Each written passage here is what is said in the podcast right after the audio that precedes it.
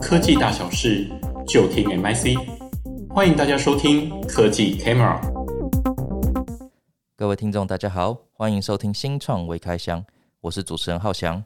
新创微开箱是一个分享资策会 NIC 对国际科技新创研究的节目。那在这个节目啊，我们会希望用大概十分钟左右的时间，跟各位分享一家我们觉得值得关注的科技新创。那今天呢，我们要来聊一聊资安的话题哦，资讯安全的话题。那过去我们在聊资安这个议题的时候啊，其实我们常比较常听到的都是像是防火墙，或者是说像是攻击测试等等。但是其实大家仔细思考啊，会发现说这些工具啊，其实都是当我们的整个 IT 系统啊，就是它已经建置完成之后再使用的。那其实这个就好比啊，今天我盖一栋大楼，把已经等到整个大楼落成之后，诶，我才会去雇佣这些保安，或者是去做一些防盗系统。但是实际上啊，今天骇客啊，他对于企业的这个 IT 攻击哦。其实可能从工程师他还在写程式，也就是你整个系统都还没有建制起来的时候，其实就已经开始了。不论是本是本身程式的一个漏洞啊，或者是说这个程式设计的框架本来就让这个骇客可能有机可乘。这个就好比我刚前面在比喻的这个盖大楼哦，你就想象说就很像这个大楼还在打地基、还在建造的时候。小偷啊，可能就已经偷偷的躲在那个建材里面，躲在那个柱子、钢筋里面，或者是说他可能一开始就从这个设计图上面就可能预留一个暗门之类的，让整个结构其实从一开始就已经有机可乘了。那顺着这样子的议题啊，今天我们就要来介绍一家叫做 Sneak 的新创。那它就是致力于给这个工程师啊一个既方便又安全的一个开发环境哦。那同时，我们也再次邀请到专精于这个 DevOps 研究的杨崇安分析师来跟我们谈谈 Snake 这家新创。崇安好，主持人好，各位听众朋友大家好，我是纯安。那在节目开始之前呢，我也想跟大家宣传一下，如果听众朋友对于新世代的软体架构有兴趣，例如说 K8s 的管理平台，那也欢迎收听之前我们录制的第七集新创微开箱 Venture Labs 的精彩内容。那我把时间继续交还给浩翔。好，感谢纯安。那纯安首先能不能跟我们细谈一下，就是说，诶，为什么治安议题啊？它从它这个其实从工程师写城市开发的时候，其实就非常的重要。嗯，对，确实现在越来越强调在开发的阶段呢，就要纳入治安检查的议题。那基本上讲到软体开发的阶段，我们主要可以分成四个，分别是开发、测试、交付跟维运。那过去呢，可能在交付的阶段，也就是比较后期才开始进行资安检查的工作。但是呢，骇客的攻击手法越来越难以防范，那因此才开始提倡说，其实越早进行呢资安检查，就可以呃越早的去发现问题，避免后期呢才面临比较难以挽回的风险。那另外来说，其实也跟工程师的开发习惯改变有很大的关系。那这边请浩翔猜猜看，现在大概有多少比例的工程师他们会用开源软体来写程式？我猜大概一半吧，感觉一半就很多嘞。对，其实呢，比一半还要再多一点点。那大概是多少？对，因为根据研究机构的统计，其实已经有百分之九十，已经有九十的工程师呢，他们都会用开源软体来写程式。九成哦，这么高？对，真的是蛮高的。那因为开源软体它其实就像食物调理包。它可以帮你省下呢洗菜跟切菜的这些时间跟步骤。那虽然它很方便，但是一定有缺点嘛。因为开源软体里面呢，很容易去藏有一些漏洞。那这边的漏洞啊，其实指的就是我们程式写的不够严谨的地方，那就比较容易被骇客会盯上，然后去植入一些病毒，那对使用者呢来造成威胁。确实哦，开源其实很多开源软体，它其实它主要能够长起来，都是靠一个。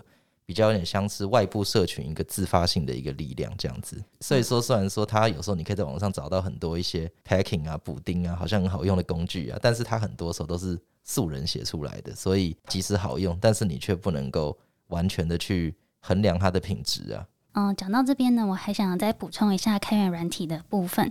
那我们刚刚是用食物调理包来做比喻嘛，但是不晓得听众朋友会不会还是觉得有一点难想象，到底什么是开源软体？那我这边可以举一个很具体的例子，大家一定都有听过台湾社交距离 APP。那后想，你有下载过这款 App 吗？有啊，下载过。好，虽然大家对这款 App 的评价呢，可能都没有很正面啊，但它其实就是嗯、呃、开源软体的一个例子。目前呢，它的城市码都有公开在开源社群 GitHub 上面。让大家呢可以自由的来取用。那它就是透过开源的方式，可以让更多的开发者来增加自己想要的功能，例如说增加多国语言，无论是越南语、泰语还是韩语，这样你想得到的都可以来做新增，那让外国人呢也可以来使用。哦，原来如此。所以反过来来说，假设从这个那个疫情 APP 里面去做一个，比如说泰文的版本好了，但是我去下载它的泰文补丁包，但是我不能去保证说这个东西它是不是安全的，因为它毕竟是外部的人写的嘛，确实是个问题哦。对，那至于说到底要如何去解决开源软体漏洞这样子的风险，那其实 Sneak 它这间公司的创新点就在于说，它可以去帮你做到检查的动作，同时呢，它也会提供修复的建议。那这其实是很重要的一个功能，因为工程师他会写程式，但是呢，不一定对资安也很擅长。那因此，Sneak 它提供这样子的漏洞修复建议，让工程师呢也可以比较有迹可循的。来解决资安的议题。那总而言之呢，透过 Snyk 的产品服务，也可以让工程师在比较早期的开发阶段，就更安全的呢来使用开源软体。那就像主持人浩翔一开始也有提到的，我们除了在大楼建造完成之后来安装这些保全系统之外呢，我们在建造期间也要特别注意大楼的结构是否安全，没有漏洞。那这样听起来，Snyk 它其实就是给工程师一个工作平台，但是又可以让它兼具安全的功能。能不能跟我们简单介绍一下，就是 Snyk 它的整个创办人跟创办背景一些相关资讯呢？嗯，好的。Snyk 它确实是一间来头不小的新创，它是在二零一五年的时候呢，在英国伦敦成立，那总部是在美国的波士顿。那目前它其实已经进行到 F 轮的融资阶段。哦，F 轮那么后面，它的金额已经达到十四亿美元。那估值呢，其实又更惊人，大概是八十五亿美元的规模。那像为什么说它很惊人呢？像以台湾的独角兽来说，浩翔你会想到哪一些公司？最近比较有名的，大概就 Appear 吧。对，到日本上市的那一间培新科技。那还有像是训练转投资的完美移动。那像他们的估值大概都是落在嗯十四到十五亿美元左右。那由此可知啊，Sneak 它八十五亿美元估值的身价，也让外界预估说它可能明后年就会有想要 IPO 来上市的计划。对，那另外创办背景来说，它是由创办人盖还有另外两位好友阿萨夫跟丹尼三个人一起创立的公司。那在一开始创立的初期，其实嗯，这三个人非常有实验精神，他们先自己当起了骇客，利用各种恶意病毒呢来入侵开源软体。尝试的呢，去找出漏洞。那这样子的测试模式大概进行了两到三年的时间，那也拥有了非常大量的资料，就形成了一个专门检查开源软体漏洞的资料库。那这个资料库本身已经有超过五百万个漏洞修复的记录，那也成为呢这间 Snyk 公司的强项。那也可以说是它在优势上面跟其他自然大厂。比较大的一个区隔，就是他们自己有跳下去做这些测试，这个而且有数据就对。对，没错。那具体来说，Snake 它这个平台啊，它到底具备一个什么样子的功能，能帮助就是工程师更安全的去开发软体这样子？嗯，它的平台主要有四大功能。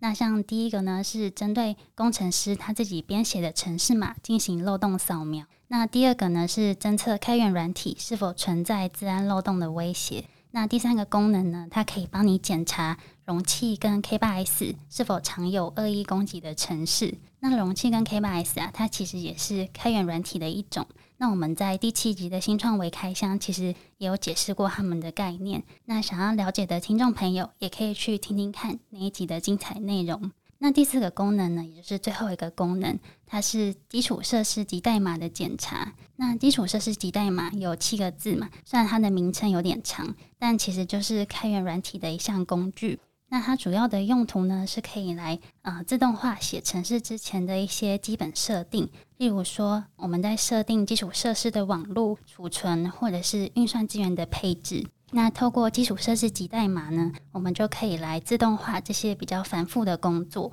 那 Snyk 它的平台就是针对我们上面提到的这四种不同的使用情境来进行资安的扫描，让资安的意识呢可以融入到开发的每一个环节当中，那进而提供企业呢完整的一个安全的保护。所以这样看来，Snyk 这样子一个平台，它从工程师最原始的一些可能基础 level 的一个程式嘛。到它下载了一些补丁包，到它整个就是使用一些像是容器这些其他的一些开源程式，它都有做相对应安全性上的一些 cover 哦。好，我们非常谢谢纯恩为我们带来 Snyk 的分享，我们下次见。